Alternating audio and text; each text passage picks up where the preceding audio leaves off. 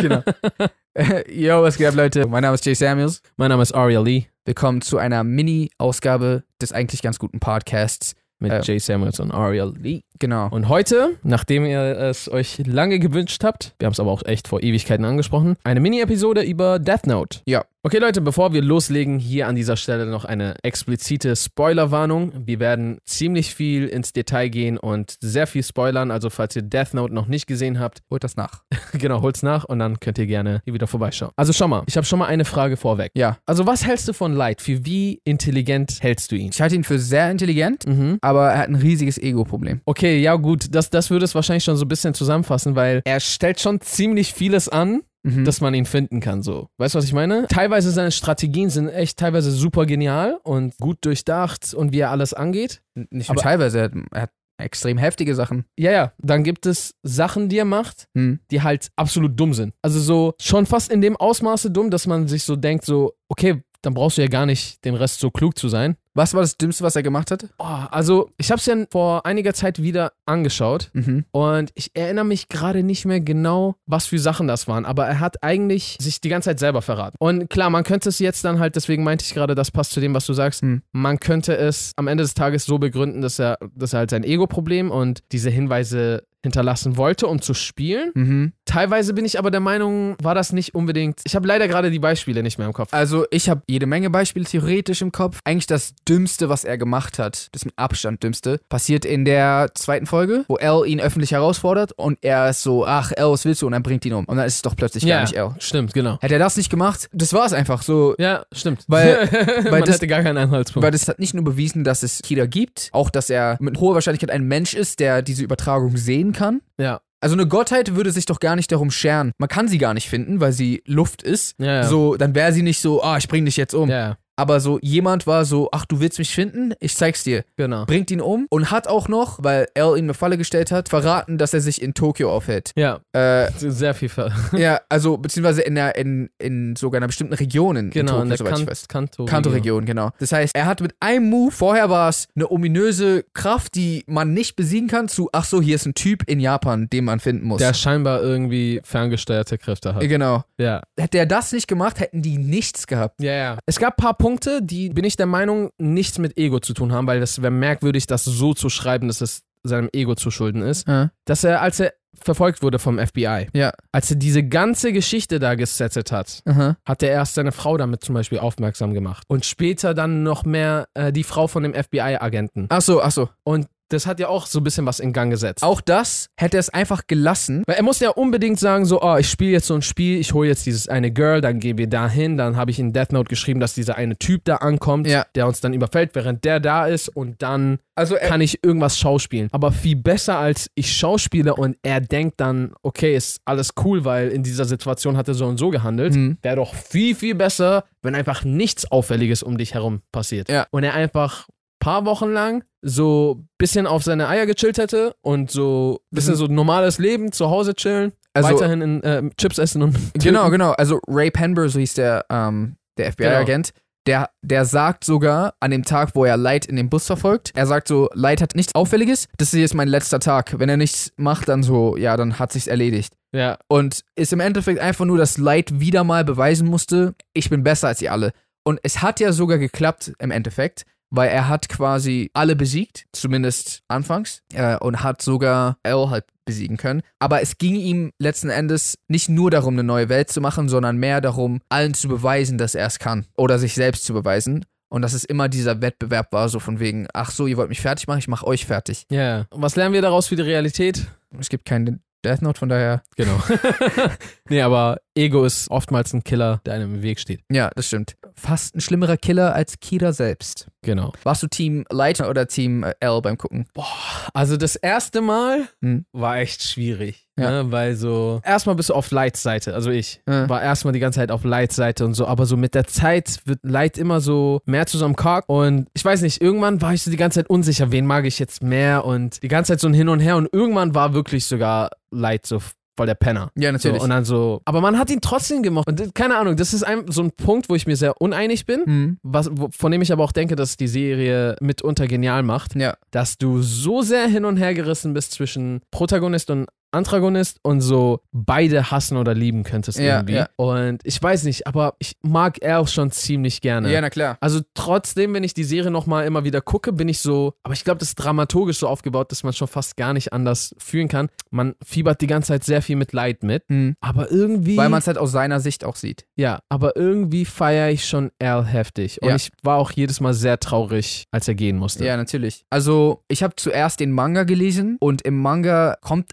es ehrlich gesagt, vor allem in der ersten Hälfte, eigentlich, also kommt es nicht so stark rüber, dass Light böse ist. Mhm. Weil viele Sachen, wie zum Beispiel seine roten Augen, sind nicht da. Wenn man die Monologe liest in seinem Kopf, gibt's so, ich werde dich fertig machen. Oder ich werde dich fertig machen. So, Ja. fertig machen steht zwar da, aber es wirkte irgendwie, also als ich es gelesen habe, habe ich es irgendwie anders gelesen. Ja, ja. Später wird dann trotzdem offensichtlich, so oder so. Ich hatte das Gefühl, dass er länger der gute Light war äh, in, im Manga irgendwie. Verstehe. Ich finde, also wäre das echt, würde ich niemals auf Lights Seite sein. Ja. Weil auch wenn ich verstehe, was er vorhatte, finde ich das persönlich Ja. nicht die richtige Herangehensweise und falsch. Dadurch, dass es aber fiktiv ist und mir bewusst ist, dass es jetzt keine Konsequenzen hat, ob ich jetzt auf seiner Seite bin oder nicht, fand ich ihn als Charakter extrem interessant und war auch auf seiner Seite. Ich wollte gucken, wie er das schafft. Äh, Das heißt, ich war sogar Team Light, aber auch ich mochte L Todes und war auch voll traurig, als er gegangen ist. So, das war dann so, ah, okay, scheiße. Irgendwie so, okay, krass, er hat's geschafft, einfach.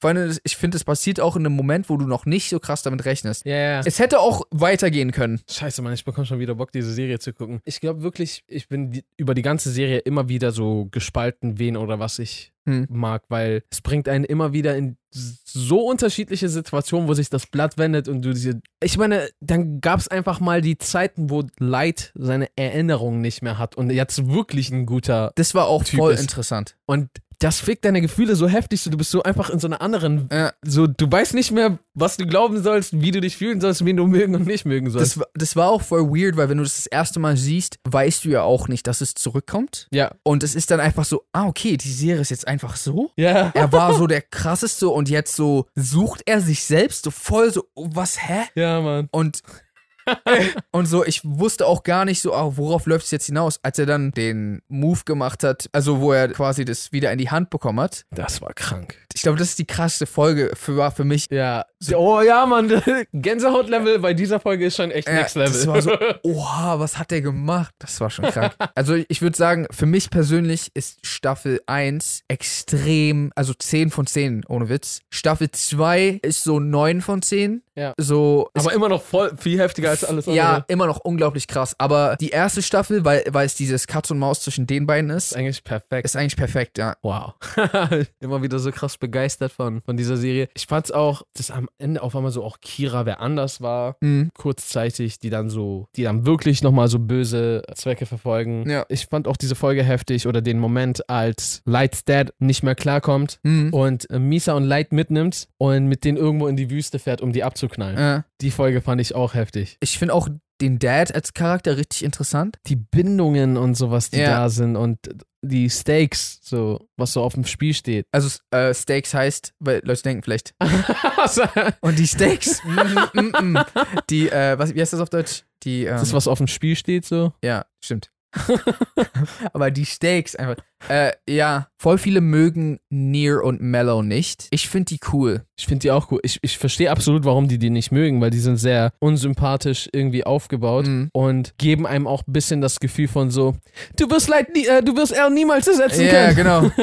äh, und ich Es ist finde einfach nicht mehr dasselbe. ich find auch, Near ist extrem krass. Es gibt eine Szene, wo ich war so, ah, das war ein bisschen cheap. Und zwar, es gibt eine Szene, wo Near nach einem zweiten Kira sucht. Also, da war das dieser ähm, Tero Mikami, der quasi für Light, also sein Partner später. Ja. Genau. Und wie er ihn gefunden hat, war so ein bisschen, mh, weil alles andere war immer so voll schlüssig und da. Als er jemanden geschickt hat, der so äh, überwacht hat, wo er die ganze Zeit. Genau, aber um erstmal ihn überhaupt zu verdächtigen, war es literally einfach, er saß im Zimmer voller Fernseher genau. und äh, die haben sich dann einfach um ihn rum äh, gedreht und also nicht wirklich, aber so in seinem Kopf.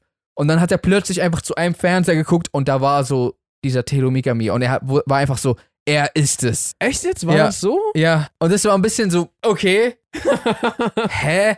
Er war so in so einer Talkshow Ach so, und dann so. Aber ich glaube, er kannte ihn doch irgendwie so von früher oder sowas. nee, die kannten sich nicht. Er hat halt absichtlich jemanden gepickt, den, also Light hat absichtlich jemanden gepickt, den er nicht kennt. Nee, nee, Nier kannte ihn. Also, weil hat er nicht darauf geschlossen, weil er ein guter Kandidat wäre. Richtig.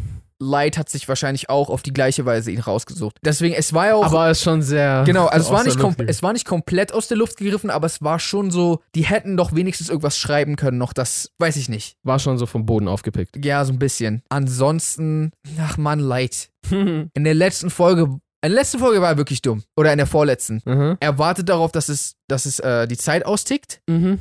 Ach so. Oh ja, das hat mich so aufgeregt. Und als 40 war, äh, als 40 Sekunden vorbei waren, war er dann so, ja, so, äh, du, du hast verloren nie oder ich habe gewonnen nie oder irgendwie sowas. Und das hat er halt schon mal gebracht bei Naomi Mies oder in der in dieser heftigen Folge, wo er die, ihren Namen Genau. rauskriegen will die ganze Zeit. Und auch da war ich schon so, warum machst du das? Aber er, dadurch, dass er es geschafft hat, war es dann so, ja. Und aber das ist eigentlich voll die dumme Eigenschaft von ihm. ich weiß noch, Er will immer, dass alle wissen, dass er gewonnen hat. Ja.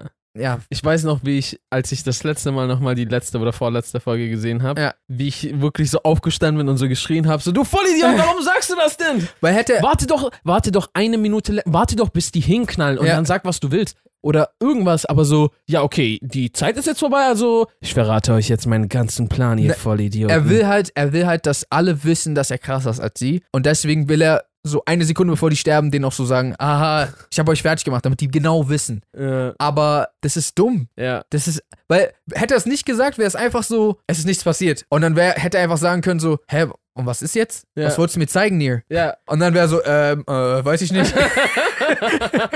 also, nein, er hat auch noch andere Beweise gegeben, Ja, aber trotzdem, Der andere hat ja dann auch nochmal mit Leid äh, gesprochen, sein, sein Diener. sein Diener? Sein Nachfolger, dem er das Ach Death Note so. anvertraut hatte, der war ja auch Mi- da. Mikami meinst du, ja. Genau, und der hat, glaube ich, auch seinen Namen gerufen. Ja, als es nicht geklappt hat, meinte er dann so, Gott, wa warum klappt das nicht?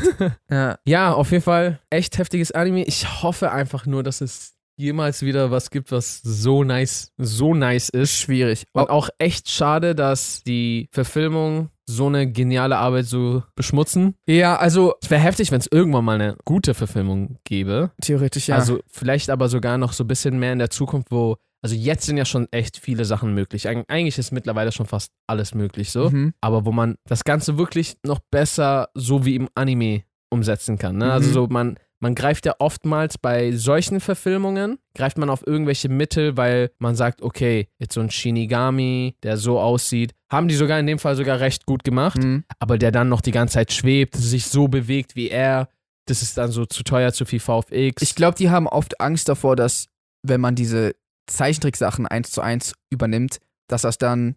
Weil manche Sachen funktionieren in, in animiert, aber in, in Real Life sieht es dann vielleicht ein bisschen seltsam aus. ja, Aber auf jeden Fall war deren Ansatz im Endeffekt auch nicht gut. Dann hätten die wahrscheinlich einfach, kopieren wäre da besser gewesen. vielleicht ja. Also du meinst so Lion King mäßig, dass man so sagt, ja, da ist ja nichts anderes. Ja, Wobei da schon sogar viel, Viel anders, anders. war. Aber ja, Auf jeden Fall, ich gehe mal davon aus, dass ihr Death Note-Fans seid, äh, wenn ihr das bis hierher gehört habt, weil sonst hätten wir euch gerade extrem viel gespoilert.